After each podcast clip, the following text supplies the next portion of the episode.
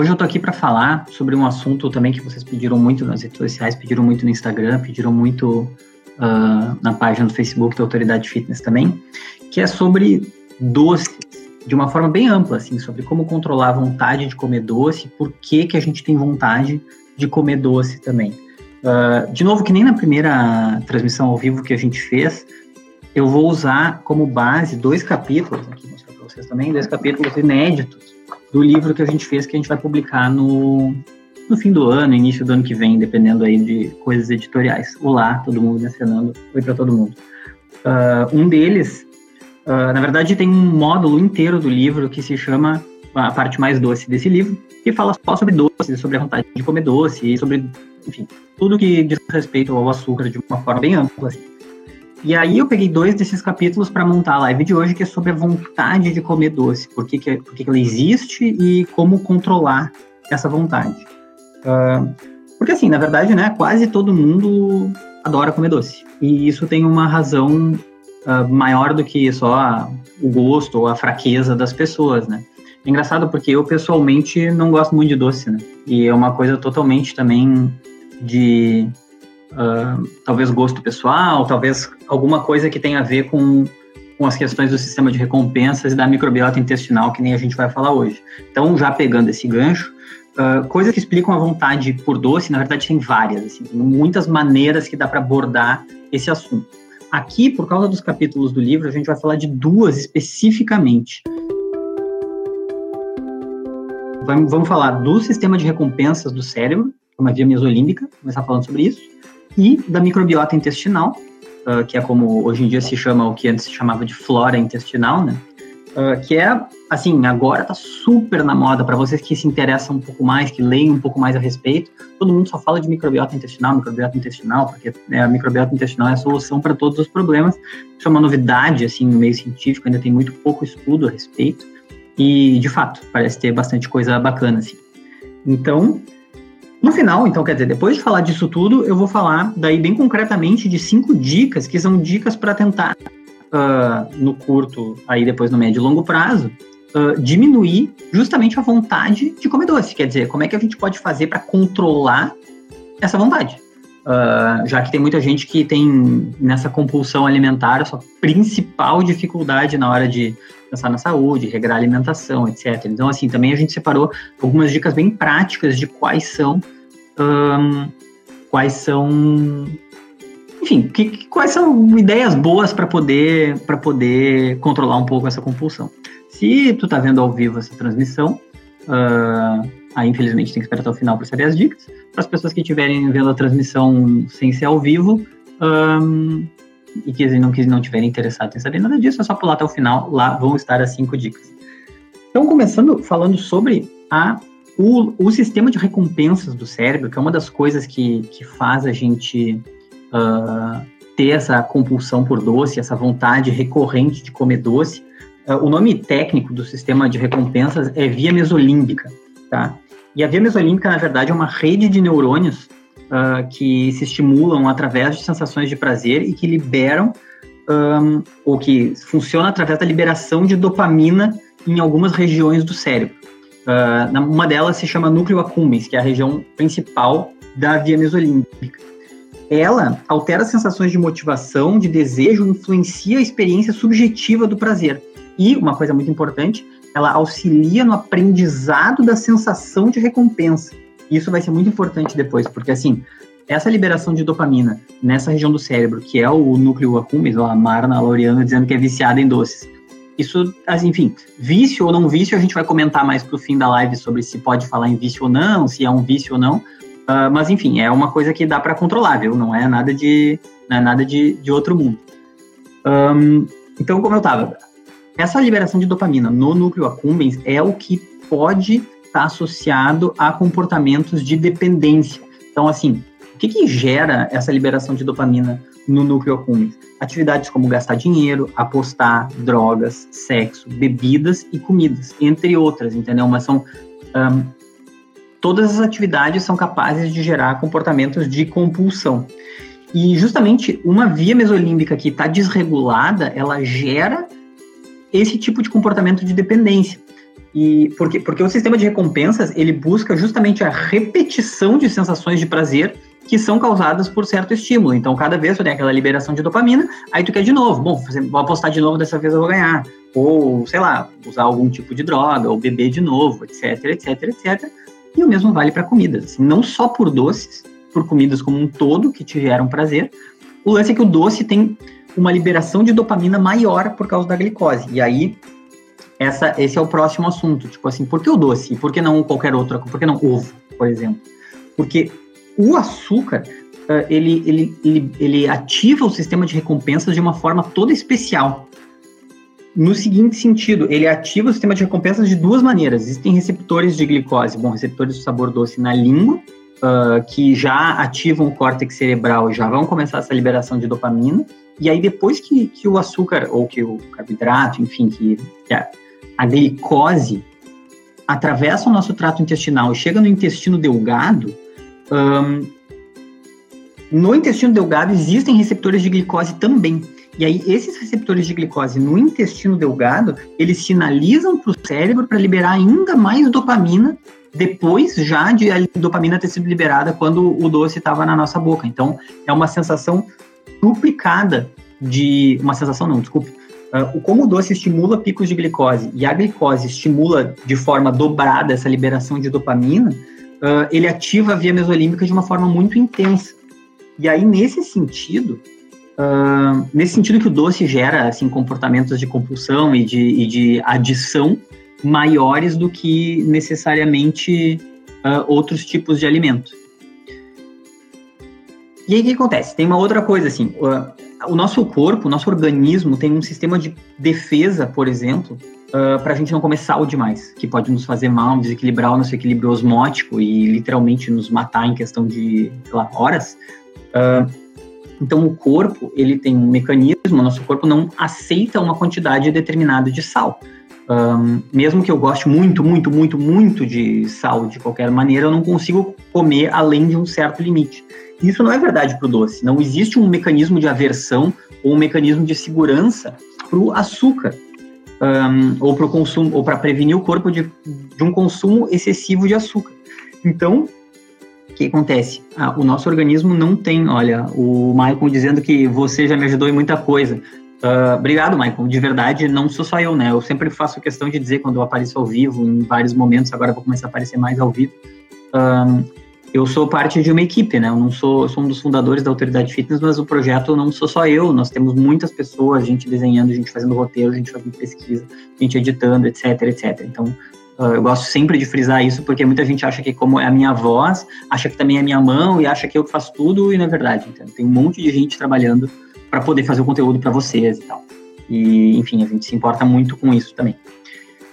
Então, voltando ao, à questão da, da aversão e da sobrecarga. Uh, como não existe nenhum mecanismo de defesa contra a sobrecarga de açúcar no nosso organismo, a gente pode comer açúcar em excesso, demais, demais, demais. E isso satura o nosso cérebro de dopamina. E essa saturação, se acontece de forma recorrente, ela justamente prejudica a transmissão de dopamina no cérebro. Então, é aquela velha história: quanto mais tem, uh, mais difícil é sentir aquele mesmo barato que o doce daria em, em outras situações. Um, ó, a Germana dizendo que está dois meses sem doce, que isso é uma vitória porque ela era viciada em chocolate. Obrigada, de nada. Meus parabéns. É sempre super difícil vencer esse tipo de coisa, então, poxa, parabéns de verdade. Um, e aí, o que que acontece? Então, uh, essa sobrecarga, ela vai gerando aumento de desejo, perda de controle, comportamentos compulsivos. E no momento que a gente já está uh, naquela piração, na fissura pelo doce, tu pode ter um, um quase que um, um efeito de, de crise de abstinência ah, justamente por causa da ausência da dopamina. Então, começa a ter sintomas como aí sintomas de déficit de atenção, hiperatividade, enfim, sintomas de abstinência de verdade podem acontecer quando a gente está naquela fissura por doce.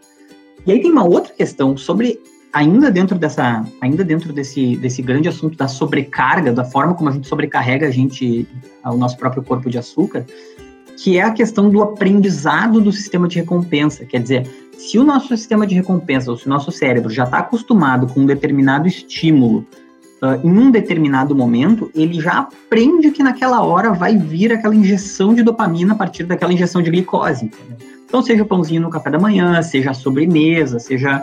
Enfim, a gente aprende isso. Eu não sei se vocês conhecem essa história, mas quem começou a estudar esse tipo de coisa do, me do mecanismo de recompensa é um cientista que, se não me engano, era russo, soviético, que chama Pavlov, não sei o que Pavlov. E o experimento que ficou muito famoso era com cachorros. Um, o que, que ele fazia? Ele dava comida para o cachorro e, ao mesmo tempo que o cachorro estava comendo, tocava um sino, ou tocava uma sirene, ou qualquer coisa assim. E aí, ele foi ensinando os cachorros que a sirene era o sinônimo da comida, sirene sinônimo de comida, sirene comida, sirene comida, e aí a partir de um dado momento, só de tocar a sirene os cachorros já começavam a salivar. Então não é nem questão de que assim, ah, ele sabe racionalmente que vai vir a comida, é assim, o corpo dele já está se preparando para comer através da saliva. Uh, quer dizer, mostrando assim, opa, vai comida, comida, comida, fisiologicamente falando. Uh, o mesmo pode acontecer com o nosso cérebro. Nós não somos diferentes dos cachorros, eles são mamíferos que nem nós, tem, enfim, o princípio de funcionamento fisiológico é exatamente o mesmo. Ou seja, uh, quem come sobremesa todo santo dia vai ter muito mais dificuldade de não comer sobremesa, porque a pessoa já está ali acostumada, o corpo já quer aquela injeção de glicose depois do almoço. Já quer aquela injeção de glicose depois da janta. E se ela não vier, ele vai sentir falta, da mesma forma que uma pessoa que tem algum tipo de vício ou de costume de fazer outra coisa vai sentir falta também. Uh, ou seja, a gente consegue se treinar, né? se treinar para o bem e se treinar para o mal. O que acontece é que a maior parte das pessoas uh, acaba se treinando para querer doce o tempo todo, né? Esse é o treino que a gente faz e esse é um treino que é, o ideal é evitar fazê-lo, né? É muito interessante, eu comentei no início o lance de que eu não gosto de doce. Na minha casa, desde que eu sou criança, nunca se teve o hábito de comer sobremesa. Por uma questão de hábito mesmo, não era nenhuma questão de saúde, era só uma coisa assim. Então, para mim, é uma facilidade não comer sobremesa, que, que não... Isso, é verdade, ó a, a Dan falou que açúcares não vêm só de doces. É verdade, tem toda a razão. A gente aqui está focando no doce por causa, justamente, como eu falei no início da live, da, da questão de que os capítulos eles são focados no doce, e, enfim, a gente resolveu comunicar essa ideia pensando no doce, mas tem toda a razão que, assim, o carboidrato que gera o pico de glicose, que gera dopamina, que gera todo esse efeito cascata, um, vem de qualquer tipo de carboidrato refinado. Eu até citei o pão branco e tal, assim, tem toda a razão dela uh, bela, belo comentário. Enfim, eu não me treinei para comer. Eu não fui treinado, na verdade, pelos meus pais para comer sobremesa. Então eu não como, não tenho esse hábito. Quando tem alguma coisa que eu gosto, eu como. Quando não tenho, eu não como. É uma coisa que é uma questão de se treinar, mas aí é um treinamento, né? Não é que nem treinamento físico, que nem quando a pessoa vai para academia ou uma coisa assim. Não é não comendo sobremesa uma vez, né? É treinando sempre. É uma coisa diária que a gente vai, vai, enfim, fazendo. Pegando esse gancho até uh, sobre a questão do vício, que tem um monte de gente falando, eu só como chocolate, sou viciado, patati patatá, sou viciado e tal. Um, tem muitos estudos que comparam o efeito do açúcar com o efeito da cocaína no nosso cérebro, justamente por causa dessa questão de que os dois são um gatilho do sistema de recompensas da mesma maneira. Um, ó, low carbianos falando chá verde que estimula, não vou falar de chá verde agora, porque a gente vai ter uma outra live programada só de chá verde, vai virar capítulo do, do nosso podcast também. Então, assim, depois a gente vai ter uma só sobre chá verde, café e energizantes. E aí a gente vai fazendo, assim, uh, uma coisa um pouco mais temática.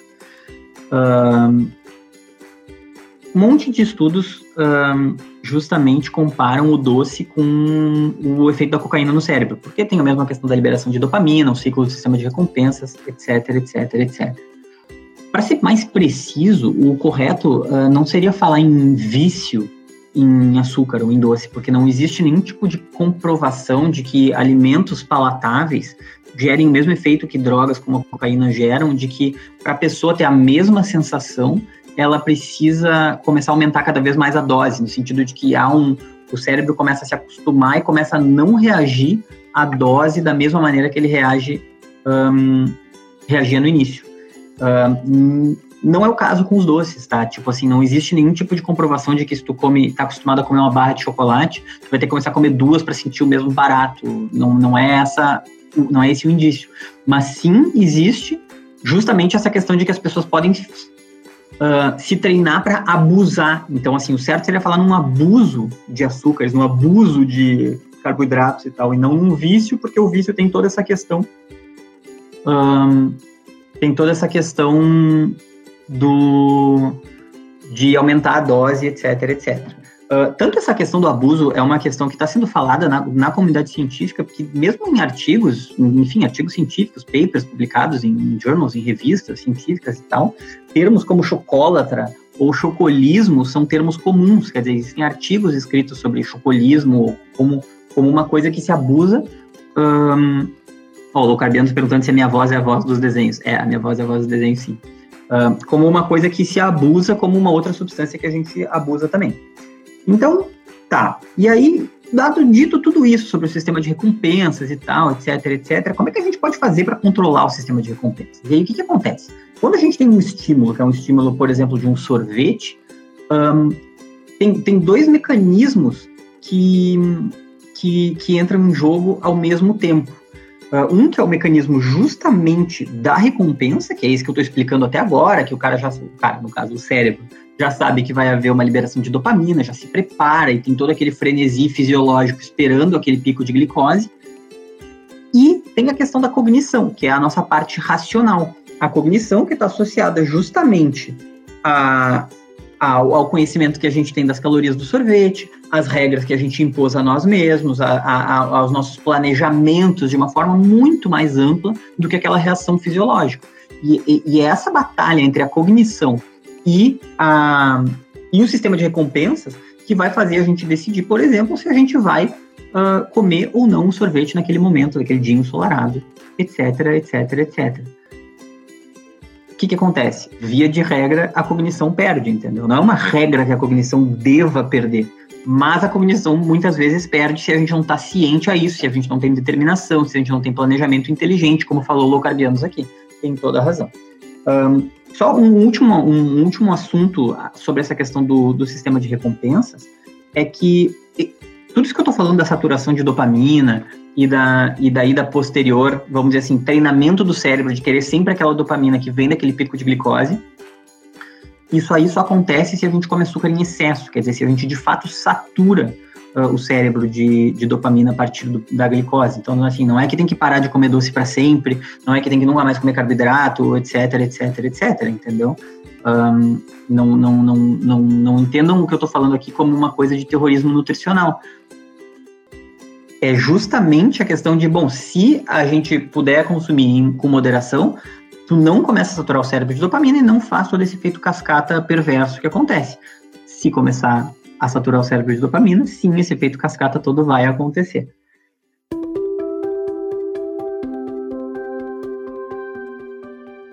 Voltando para o assunto da, da, de como fazer a cognição ganhar do sistema de recompensa, existem várias maneiras uh, ou várias estratégias sendo estudadas para que isso possa acontecer. Uh, elas são uh, em ordem aqui, ou enfim, não em ordem porque não tem muito estudo a respeito, mas enfim, a terapia cognitivo-comportamental, treinamento cognitivo, Prática de exercícios físicos pode ajudar também, estimulação cerebral não invasiva, né? Modificação da alimentação, uso de medicações e entre outras. Como está escrito no final do nosso capítulo aqui, ainda são necessários estudos mais aprofundados sobre o tema, não tem como dizer como é que funciona, o que que exatamente quais são os, as implicações de cada um desses métodos. Mas a alteração da alimentação é o que a gente vai falar agora, quer dizer, a alteração da alimentação pode mudar a nossa compulsão por doces e a resposta é sim. E por que, que a alteração da, da, da alimentação pode mudar a nossa nosso comportamento compulsivo em relação aos doces? Primeiro, por destreinar o cérebro em relação a esses excessos que a gente estava comentando até agora. E segundo, porque ela vai pouco a pouco alterar a nossa microbiota intestinal. E aí a gente passa para o nosso segundo assunto da noite, que é a microbiota intestinal, que está super na moda agora. Antigamente se chamava de flora intestinal, né? uh, mudaram esse termo, comunidade científica foi mudando, porque flora intestinal é um termo impreciso, né? Flora é de vegetais e a gente não tem vegetais na nossa barriga, a gente tem micro-organismos que são, enfim, não são vegetais. Então, chamar de flora é, é, enfim, é aquela coisa que é um termo impreciso que não precisa não precisa falar a coisa errada se dá para falar a coisa certa, né? Ou, então tá, microbiota intestinal. O que que acontece? A gente tem uma série imensa, uma quantidade enorme de micro-organismos vivendo no nosso intestino e são micro-organismos diferentes, colônias diferentes de micro-organismos diferentes. Cada colônia se alimenta de um determinado nutriente, uh, secreta substâncias diferentes, ativa genes diferentes, absorve nutrientes diferentes. E assim, a minha colônia microbiota, a minha microbiota intestinal é diferente da do Locarbianos, ou da Cariblu 29, ou do Fernandes Robert 444, etc, etc. Cada um de nós tem uma microbiota intestinal totalmente diferente da outra. E é justamente o estudo da influência da microbiota individual de cada um de nós, uh, da, dessa influência na no comportamento das pessoas, no ganho de peso e no, na, em alterações de humor, que está sendo, um, tá sendo muito estudada ultimamente. A nossa microbiota intestinal, uma das coisas que ela faz é justamente se alimentar daquilo que a gente coloca para dentro de nós. Então, se a gente se alimenta, vamos dizer, só de chocolate, só de carboidrato, só de não sei o que, a gente vai estar tá alimentando colônias de bactérias que sobrevivem com isso. Se a gente se, se a gente se alimenta de uma série de proteínas, de gorduras boas, ou tem uma alimentação balanceada, a gente vai ter uma microbiota balanceada, etc, etc, etc. Essa microbiota, ela também ajuda a, de, a detectar que tipo de nutrientes que estão faltando e quanto está faltando, porque ela quer sobreviver, enfim, ela está ali tentando sobreviver, assim como qualquer colônia de animais está tentando sobreviver no ecossistema do planeta Terra. Não é diferente, só que está todo mundo dentro do nosso intestino. Então, o que, que acontece? Uh, existe, por exemplo, uma situação, por exemplo, assim, ó, sobre a alteração da microbiota do humor, tá? Tem muita gente que se esforça para deixar o doce de lado e se sente irritado, se sente ansioso, se sente deprimido. Tem, tem uma questão, assim, aquela questão da fissura que a gente estava conversando. Uma das explicações para isso que está sendo descoberta agora é que, pelo desespero da sobrevivência, as colônias de bactérias que a gente alimenta, que se alimentam dos doces que a gente come, elas podem começar a liberar algumas toxinas uh, para se manter vivas, para sinalizar para o nosso corpo que a gente precisa daquele nutriente.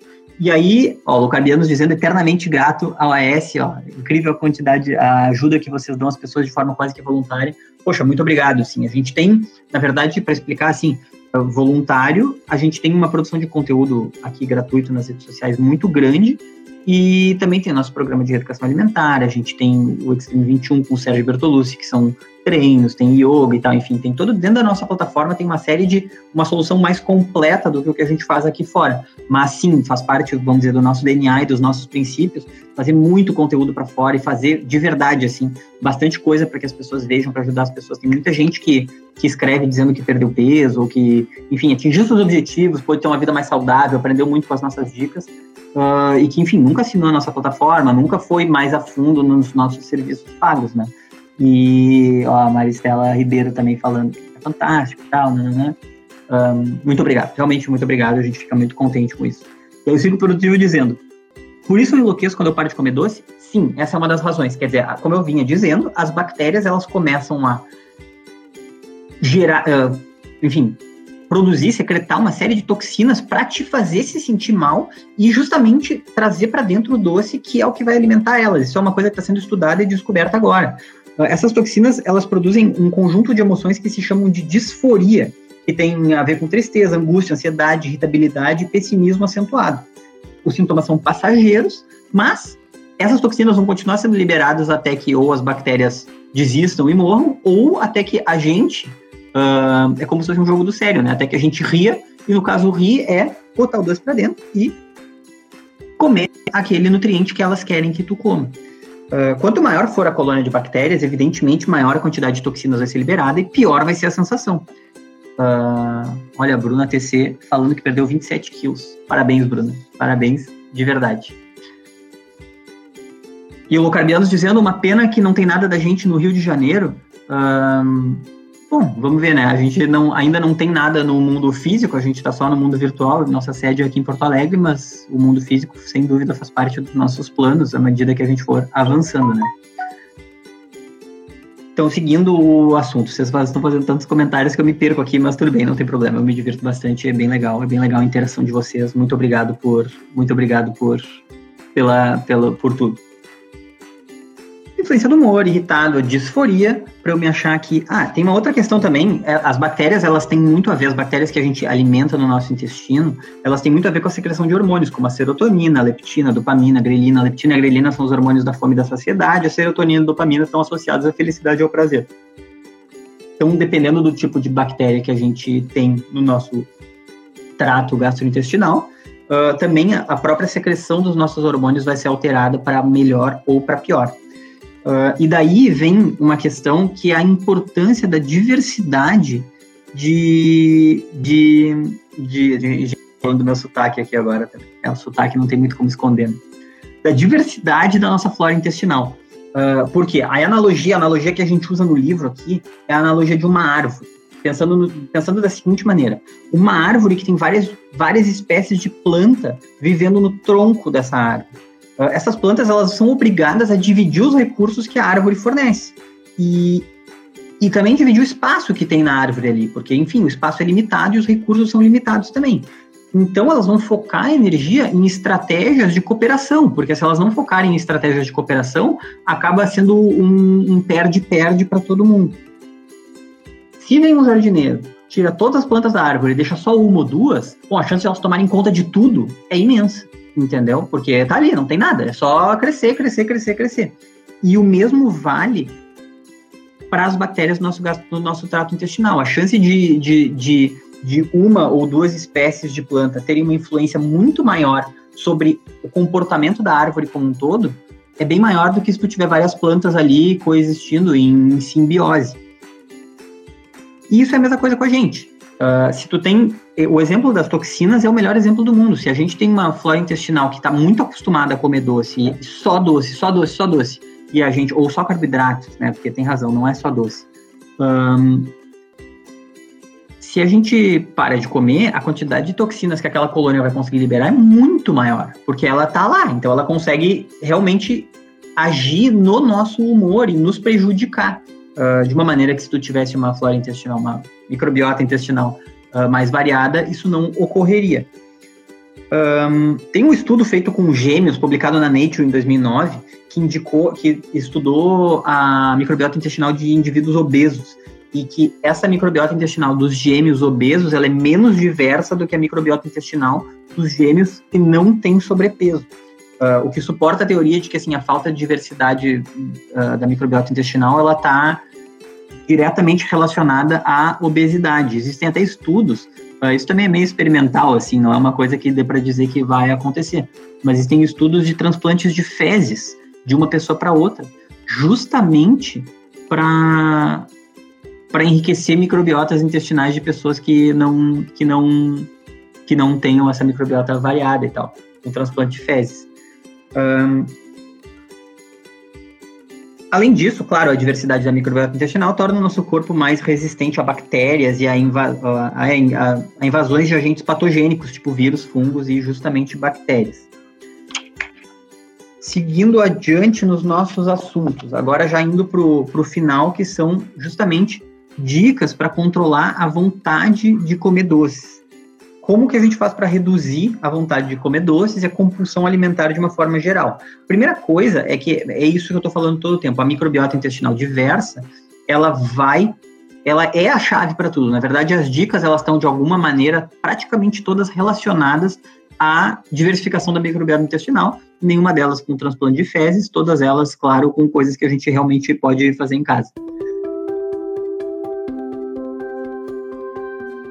E aqui a gente separou cinco dicas uh, sobre, sobre esse assunto. A primeira delas, que é uma dica bem, uh, acho que bem óbvia, mas bem importante, é sempre bom, uh, sempre bom repetir as coisas óbvias que às vezes passam batido por aí, é de não fazer o consumo de carboidratos refinados ser um hábito diário. Quer dizer, a gente consome arroz branco, ou farinha branca, ou chocolate, ou enfim, todo tipo de carboidrato refinado, ou açúcar de uma forma mais ampla assim, todos os dias, todas as refeições, no salgado e no doce, bom, maior é a chance de a gente querer consumir novamente. A gente está uh, tendo os picos de glicose, aumentando, ativando o nosso sistema de recompensas, como a gente falou. A gente também está alimentando as bactérias, super alimentando as bactérias que se alimentam desse tipo de nutriente. Então, assim, a gente está uh, jogando contra nós mesmos de todas as maneiras possíveis. Então, essa é uma questão, não fazer do consumo de carbo refinado um hábito diário e não em, em enormes quantidades, vamos dizer assim. No lugar dos carbos refinados, ou, ou não necessariamente no lugar, mas assim, também, aí passando para a dica número dois, uh, preferir alimentos integrais. Não só porque a maior parte deles vai ter bastante fibra, que é uma coisa boa, reduz o índice glicêmico do, da comida que a gente está comendo, que é bom também para diminuir o pico de glicose, não jogar o sistema de recompensa lá em cima, etc, etc. Ó, a Aline Peso perguntou aqui se vício de chocolate é o mesmo que o doce ou seria diferente. O vício de chocolate é o mesmo que o doce. No início da live eu comentei que não, não, não, não se fala muito em vício em chocolate porque ele não tem o efeito que a cocaína tem, por exemplo, de que tu tem que ficar aumentando a dose, né? O mais normal de se falar é de abuso de chocolate, o abuso de carboidrato. Só para responder essa pergunta que é legal de, de comentar. Então, voltando, os alimentos integrais, além de ter fibra, de índice glicêmico e tal, como eu vinha dizendo, eles também têm triptofano, que é um precursor da serotonina, que é o, o hormônio que chama hormônio da felicidade, que está associado às sensações de prazer. Então, ele também, nesse sentido, pode. É uma forma hormonal de substituir o, o, o disparo do sistema de recompensas que a gente teria comendo chocolate, uh, ou, ou alimentos não integrais e tal. Outros alimentos que têm triptofano, carne vermelha, frango, peixe, feijão, lentilha e ovos por exemplo. Dica número 3. Uh, ah, consumir gorduras boas, sementes, oleaginosas, abacate, azeitona, salmão, porque além de gordura boa ser bom para o nosso organismo, e isso é sempre uma coisa boa, uh, além disso, ele também ajuda a gente a controlar a nossa saciedade, entendeu? Então ele diminui episódios de compulsão por comida, porque são alimentos com alto grau de saciedade, que enfim deixam a gente saciado por bastante tempo. Uh, e isso facilita justamente na hora de, de evitar querer aquela sobremesa ou querer aquele bolo de chocolate no meio da tarde, etc, etc.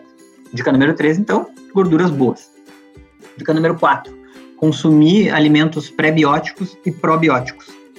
Alimentos pré-bióticos são alimentos vegetais um, com fibras não digeríveis, quer dizer, alimentos com fibras que estimulam a, prolifera a proliferação de bactérias boas no intestino.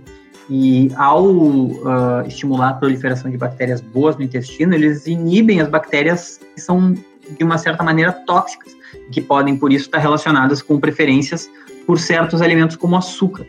Um, ou seja, a gente está dando para as bactérias boas o substrato para elas triunfarem na briga evolutiva contra as bactérias ruins, que são as bactérias que, enfim, vão se alimentar super de carboidratos e tal.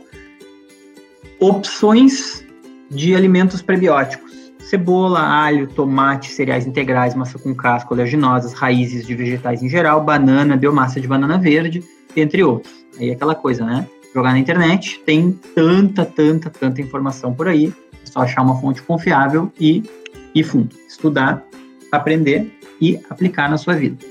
Probióticos são as bactérias boas elas mesmas, quer dizer, ao invés da gente dar o substrato para que as bactérias boas cresçam, a gente já ingere diretamente as bactérias que são as bactérias boas. Kefir, kombucha, por exemplo, teve alguém que falou em kefir ou kombucha nos comentários, eu vi antes, uh, não comentei, mas enfim, tá agora o comentário. Enfim, alimentos prebióticos, probióticos, dica número 4. Dica número 5, chocolate amargo e canela, alguém também falou nos comentários isso, são boas opções para matar a vontade de, do sabor doce na nossa língua, quer dizer, a coisa psicológica da fissura pelo sabor doce, com chocolate amargo e com canela a gente consegue tentar controlar. O chocolate amargo tem magnésio, tem fibras, tem vitaminas do complexo B, que é sempre uma, uma, uma coisa boa de se, de se ingerir, quer dizer, são nutrientes interessantes, uh, e vai ter, vamos lá, chocolate amargo 70%, não vai 70% cacau, vai ter muito menos açúcar e carboidrato do que um chocolate ao leite, que aí sim já é, né, não é bom evitar. E a canela, ela tem uma propriedade de minimizar os picos de insulina uh, daquilo que a gente está comendo. Então, ela, como ela controla os níveis de glicose no sangue, ela age também na questão que eu estava comentando no início sobre o sistema de recompensas e tal. De novo, aquela mesma história de sempre, né? No fim, todas essas dicas são mecanismos para a gente controlar esses sistemas que a gente comentou, tanto do sistema de recompensas quanto do, da questão da microbiota intestinal, da gente tornar ela cada vez mais diversa. E aí, o que, que acontece, né? Assim, a, a, conclusão, o geral de, de tudo, uh, é que sobre a parte da microbiota intestinal é que quem controla a nossa microbiota somos nós mesmos. A gente pode alimentar as bactérias certas e não alimentar as bactérias erradas. Uh, muita gente diz, ah, eu não consigo eu tenho muita vontade, eu gosto muito, eu não consigo, etc, etc. Uh, isso pode ser que seja verdade mesmo, pode ser que no início seja muito difícil, e que seja muito difícil justamente porque a gente tem uma colônia de bactérias erradas agindo na nossa agindo no nosso comportamento e agindo na nossa cabeça. Então, assim, realmente, no longo prazo, se no início a, a mudar para uma alimentação focada em comida de verdade, uma alimentação que não usa ultraprocessados, que não exagera em coisas que a gente não deve exagerar, pode ser uma coisa forçada. Mas quando as pessoas que comem bem naturalmente dizem, ah, eu gosto, porque eu nem sinto falta, nananã, uh, é verdade. Porque é, elas foram se treinando uh, Ó, a Kel Varela perguntou se a gente tem algum aplicativo. Sim, nós temos. Ele se chama Espaço Autoridade Fitness. Está ah, disponível só para Android por enquanto. E no aplicativo tem uma, uma, um bom pedaço do aplicativo que está aberto de graça, e aí tem um outro pedaço que é, são os nossos programas e treinos que são pagos. Para iOS ele ainda não está disponível, mas a gente também tem a plataforma online, espaçoautoridadefitness.com, uh, ah, que que tem, enfim, todas as coisas estão lá. Então, quem tem iOS consegue usar também, consegue usar no computador ou acessar. A Nutri, Diana, dizendo que o intestino é nosso segundo cérebro. Exatamente. Então, é bem isso mesmo. Como eu vinha dizendo, as pessoas uh, que dizem, ah, eu não sinto dificuldade, eu nem gosto tanto assim de doce, sobremesa não me faz falta, fazia falta antes, não me faz falta mais, etc, etc, etc. Pode ser que seja verdade. Quer dizer, a pessoa passou ali 3, 4, 5, 6, 8, 10 meses com uma alimentação balanceada, com uma alimentação legal, fazendo as coisas da maneira certa, bom, o organismo vai se adaptando, e não é só o organismo vai se adaptando de uma forma esotérica, assim, ah, a gente vai se acostumando. Realmente, as bactérias que vão sendo alimentadas são outras. O tipo de influência sobre a nossa, uh, o nosso comportamento é outro. O treino que a gente dá pro o treino que a gente dá para o nosso cérebro sobre o que, que é prazer e o que, que não é prazer passa a ser outro também, mas é uma questão de tempo. Quer dizer, comentei na outra live, uh, teve alguém que questionou, que estava me vendo, e eu pô, sou né, magrão, assim, não sou um cara marombado, assim, uh, bombado. E alguém perguntou, pô, por que, que tu não é bombado e tal, não sei o quê. E eu falei, olha, a gente tem uma visão de fitness que é diferente, que né, é uma questão de cuidar do corpo, cuidar da saúde, que tem várias maneiras e todas as maneiras são válidas. Uh, mas vamos dizer que eu quisesse, vamos dizer que eu agora aqui pensei, putz, o que eu quero é crescer, ficar gigante, quero ficar marombado, etc, etc. Não é amanhã que eu vou ficar marombado, né? Vai levar pelo menos, sei lá, um ano, provavelmente, se eu me focar muito treinar muito, etc, etc. O princípio para a gente retreinar o nosso corpo, retreinar o nosso cérebro, é exatamente o mesmo. Quer dizer, as pessoas que conseguem manter isso por um tempo, é provável que exista uma mudança de comportamento que vai mais profundo do que só o costume, entendeu? Que é uma questão de, de reprogramação cerebral e, e reprogramação da nossa microbiota intestinal também. Então, pessoal, esses foram, vamos dizer, os assuntos que a gente programou para hoje. A live está com 38 minutos já, uh, bem mais do que planejado, mas é porque vocês fizeram muitas perguntas, o assunto era muito legal e realmente foi bem bem bacana, assim, gostei muito de participar com vocês aqui. Queria agradecer uh, a presença de todos, agradecer quem está vendo isso aí, quem está vendo essa, essa transmissão a posteriori. A gente provavelmente vai transformar isso num episódio do podcast, então também agradecer quem estiver ouvindo a gente como um podcast. Em breve vai estar no, em todo o serviço de aplicativo no Spotify também.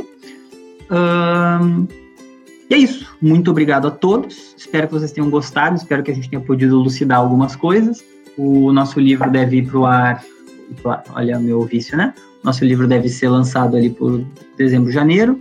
O app da Autoridade Fitness disponível na Play Store. Nossos outros treinamentos com Extreme 21, com Prana Yoga.